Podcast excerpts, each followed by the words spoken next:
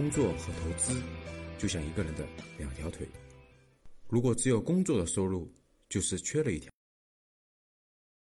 我从你这儿拿了十万块钱，我二十年之后给你这十万的时候，这十万的购买力已经远已经远远不是十万了。其实我只要还几万，我还五万的，我还五万的购买力就可以了。而你拿的是保单，你只拿的是一张协议，我拿的是这个地球上最好的资产，像最核心城市的不动产，最好的上市公司的股权，最好的这种盈利性的，像沪深高铁这样每年给我赚钱的赚钱机器。说白了就是保险公司拿的是赚钱机器，你拿的是一张纸，最后还给你的是也是一堆纸，但是我拿的是赚钱机器，听懂了吗？所以大家想一想，这是什么样的生意模式？为什么一定要拿到你的保费？然后为什么一定要卖长期保单？短期保单怎么赚钱？短期保单赚钱就，大家想想，你这个钱放我这儿三十年，我当然敢买深圳最核心位置的房子。你这个钱在我这儿就放三个月，我怎么可能去买不动产呢？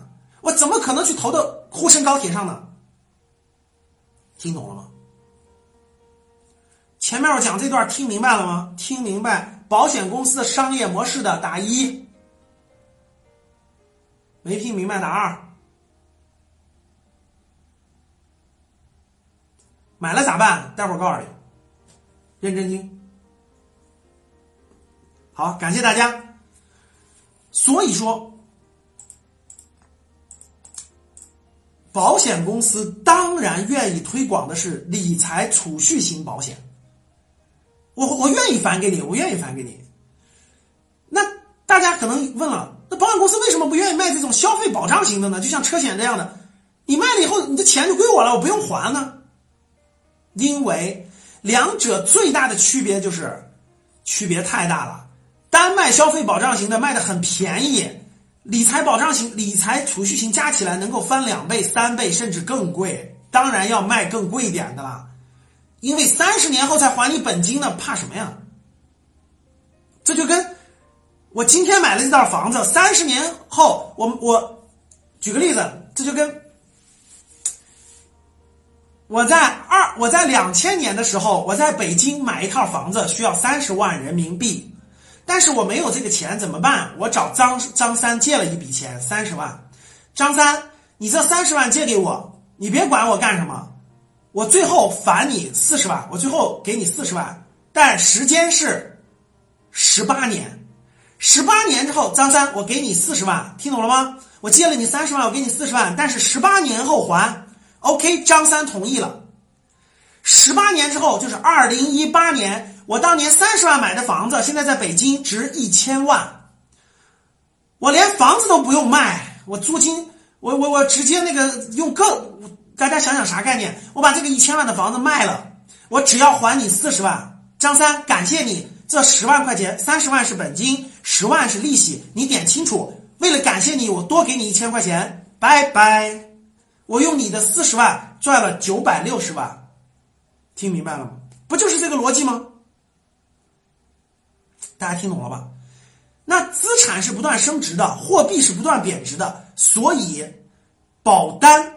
其实背后周期越长，它的那个贬值率越越长，这是最大的问题所在。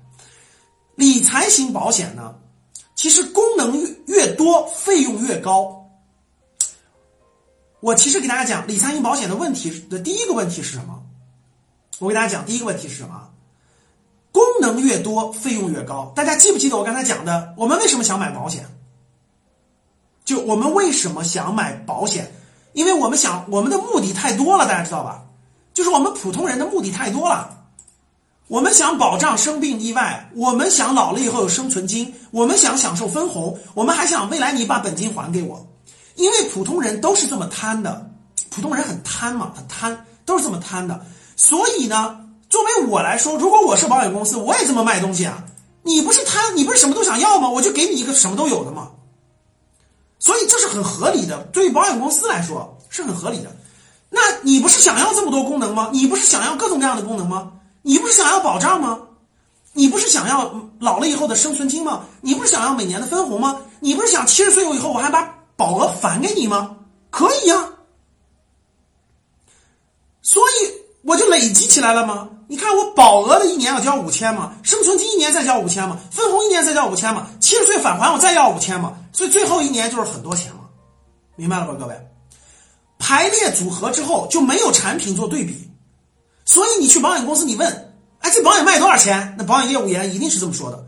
不同的保险是不一样的，你到底要什么保险？要不我给你做个方案吧。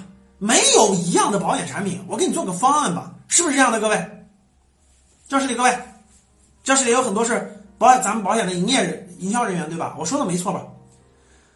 保险公司，保险公司的那个营业人员都是这么那啥的，就是每个人的保单不一样，你的年龄不一样，对吧？各方面不一样，身体状况不一样，我肯定是给你根据你的具体情况给你出一个具体的，都是这么说的。其实呢。因为这个产品要排列组合，你要不要保障？要吧，啊，这是一个。你要不要生存金？要吧。你要不要分红？要还是不要？你不要是什么样？要是什么样？所以它每个产品是不一样的。这样的话，排列组合之后，没有产品可以对比，所以你不知道你的这个保费到底是贵了还是便宜了。这个就讲到保险公司的这个营销逻辑了，各位。这个人家做的没错，就大家想想，我们是客观的讲这个问题，我们讲客嘛，对不对？我要是保险公司老板，我也这么做啊。你要是保险公司股东，你肯定也这么，你也希望这么做，对吧？你要是保险公司培训保险业务员的，你肯定也是这么培训啊，没错吧？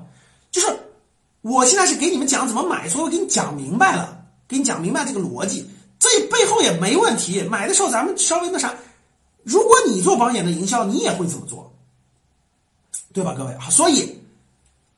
正因为这个产品不可比较，你到底你不知道你买便宜了还买贵了，所以这个理财性保险就没法衡量，就普通消费者你没法衡量，就容易出问题。好了，今天的节目就到这里吧。如果你想系统学习财商知识，提升自己的理财能力，领取免费学习的课件，请添加格局班主任五幺五八八六六二幺，我们下期见。